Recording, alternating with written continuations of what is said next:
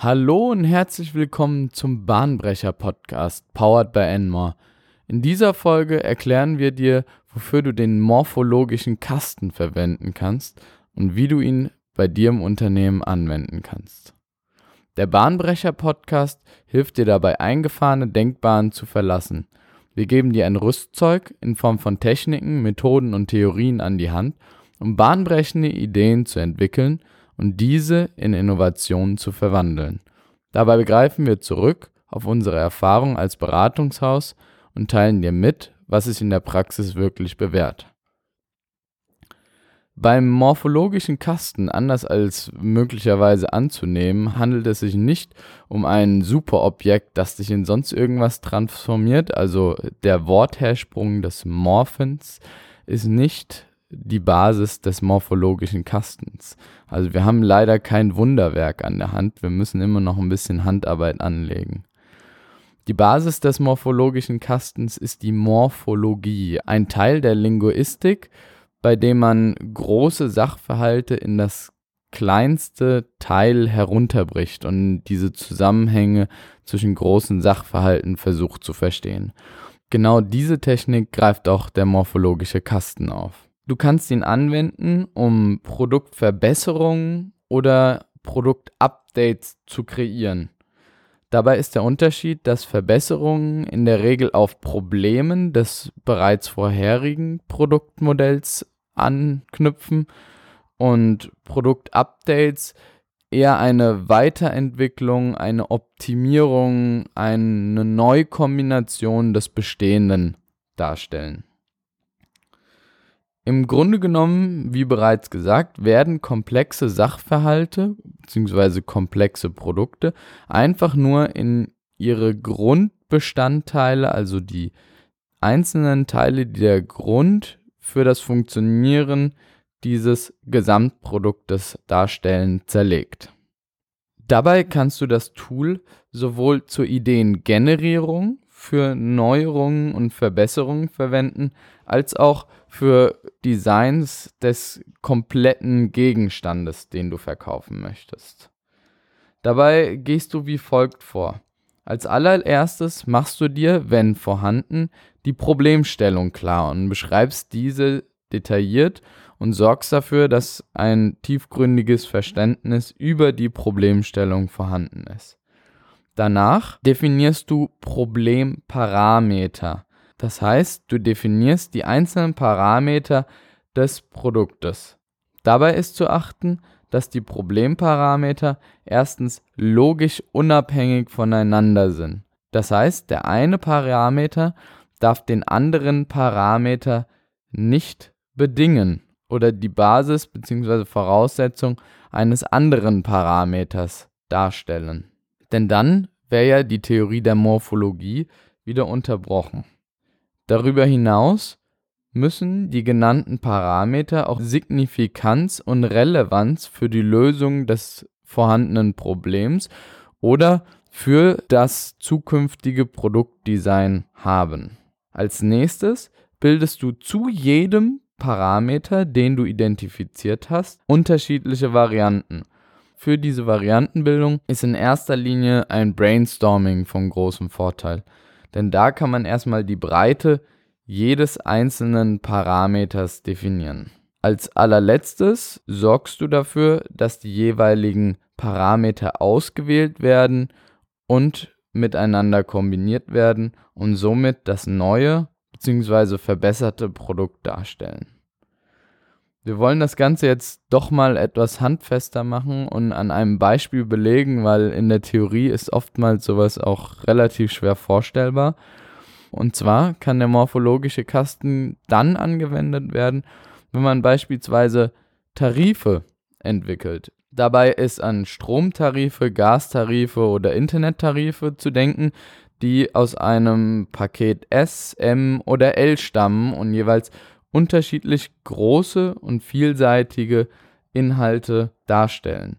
Jeder einzelne Inhalt beim Internettarif, beispielsweise die Upload-Geschwindigkeit und Download-Geschwindigkeit oder auch bei Handytarifen die Größe des Tarifs, die Kosten sind relevant Und zu jedem Parameter, den ich gerade benannt habe, kann man dann unterschiedliche Variablen definieren, diese Produkttarife nebeneinander stellen, um zu gewährleisten, dass man auch wirklich eine klare Differenzierung voneinander hat. Das Beispiel des Tarifs ist eine klare Produktdesign-Anwendung. Die Verwendung als Produktdesign kann genauso gut als Konfigurator verwendet werden. Wenn wir Konfiguratoren designen, machen wir nichts anderes als einen morphologischen Kasten aufstellen.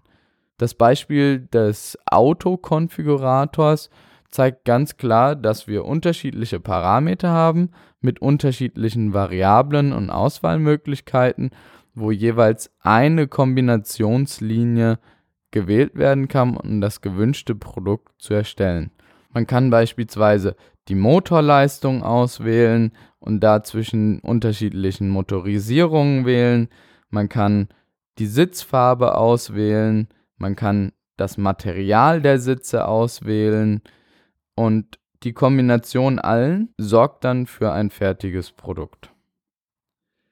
Jetzt haben wir allerdings anfangs auch gesagt, dass man es konkret für Problemstellungen anwenden kann. Und genau da sind wir ja eigentlich auch im Bereich des Innovativen. Und hierfür ist oftmals die Basis, dass irgendeine Beschwerde reinkommt, dass irgendetwas nicht funktioniert oder Probleme darstellt. Und dann gilt es, dieses Problem zu identifizieren und zu untersuchen, welche Bestandteile dieses Gesamtproduktes sind denn in erster Linie zur Lösung dieses Problems notwendig. Das Beispiel, das ich hier gerne anführen würde, wäre ein Garagentor, das stecken bleibt. Und dann kann man dieses Garagentor in seine unterschiedlichen Bestandteile aufteilen und untersuchen, worauf dieses Problem fußt.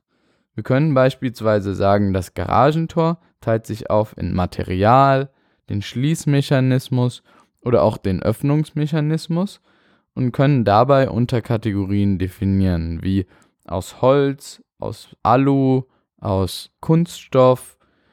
Beim Schließmechanismus können wir entweder einen Schlüsselmechanismus, einen Bluetooth-Mechanismus, einen Infrarotmechanismus wählen.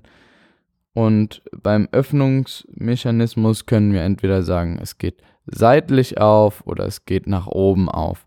Und wenn wir jetzt wirklich das Problem verstehen wollen, müssen wir schauen, welcher dieser Parameter ist denn ursächlich oder welche dieser Parameter sind denn ursächlich für das Problem vorhanden. Und da kann es beispielsweise sein, wenn das Tor aus Holz ist, dass das Holz gearbeitet hat. Es kann aber genauso gut am Schließmechanismus liegen, dass der Konus des Schlüsselschlosses nicht richtig gefettet ist oder mit dem falschen Fett gefettet wäre. Dann haben wir noch einen, neu, einen neuen Parameter, der das Fett darstellt beispielsweise. Und so versuchen wir uns dann Stück für Stück an das Problem heranzuarbeiten und die einzelnen Parameter zu definieren.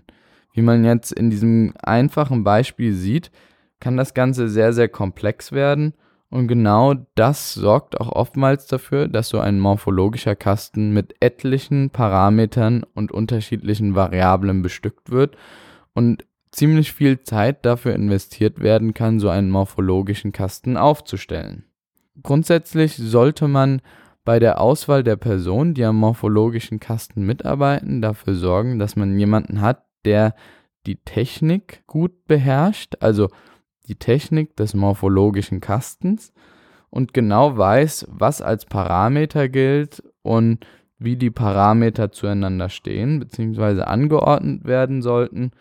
Zudem braucht man Personen, die sehr, sehr tiefgründig und detailliert sich als Spezialisten mit dem jeweiligen Produkt auskennen, da nur die die Vielschichtigkeit und die Parametertiefe gänzlich durchblicken. Das war's auch schon wieder zum morphologischen Kasten. Wie immer, ich hoffe, du konntest einiges für dich mitnehmen. Solltest du Fragen, Verbesserungsvorschläge oder Ideen zu unserem Podcast haben, dann kontaktiere uns gerne unter contact@enmore.de. Wir unterstützen dich, dein Team und dein Unternehmen gerne bei der nächsten Innovation.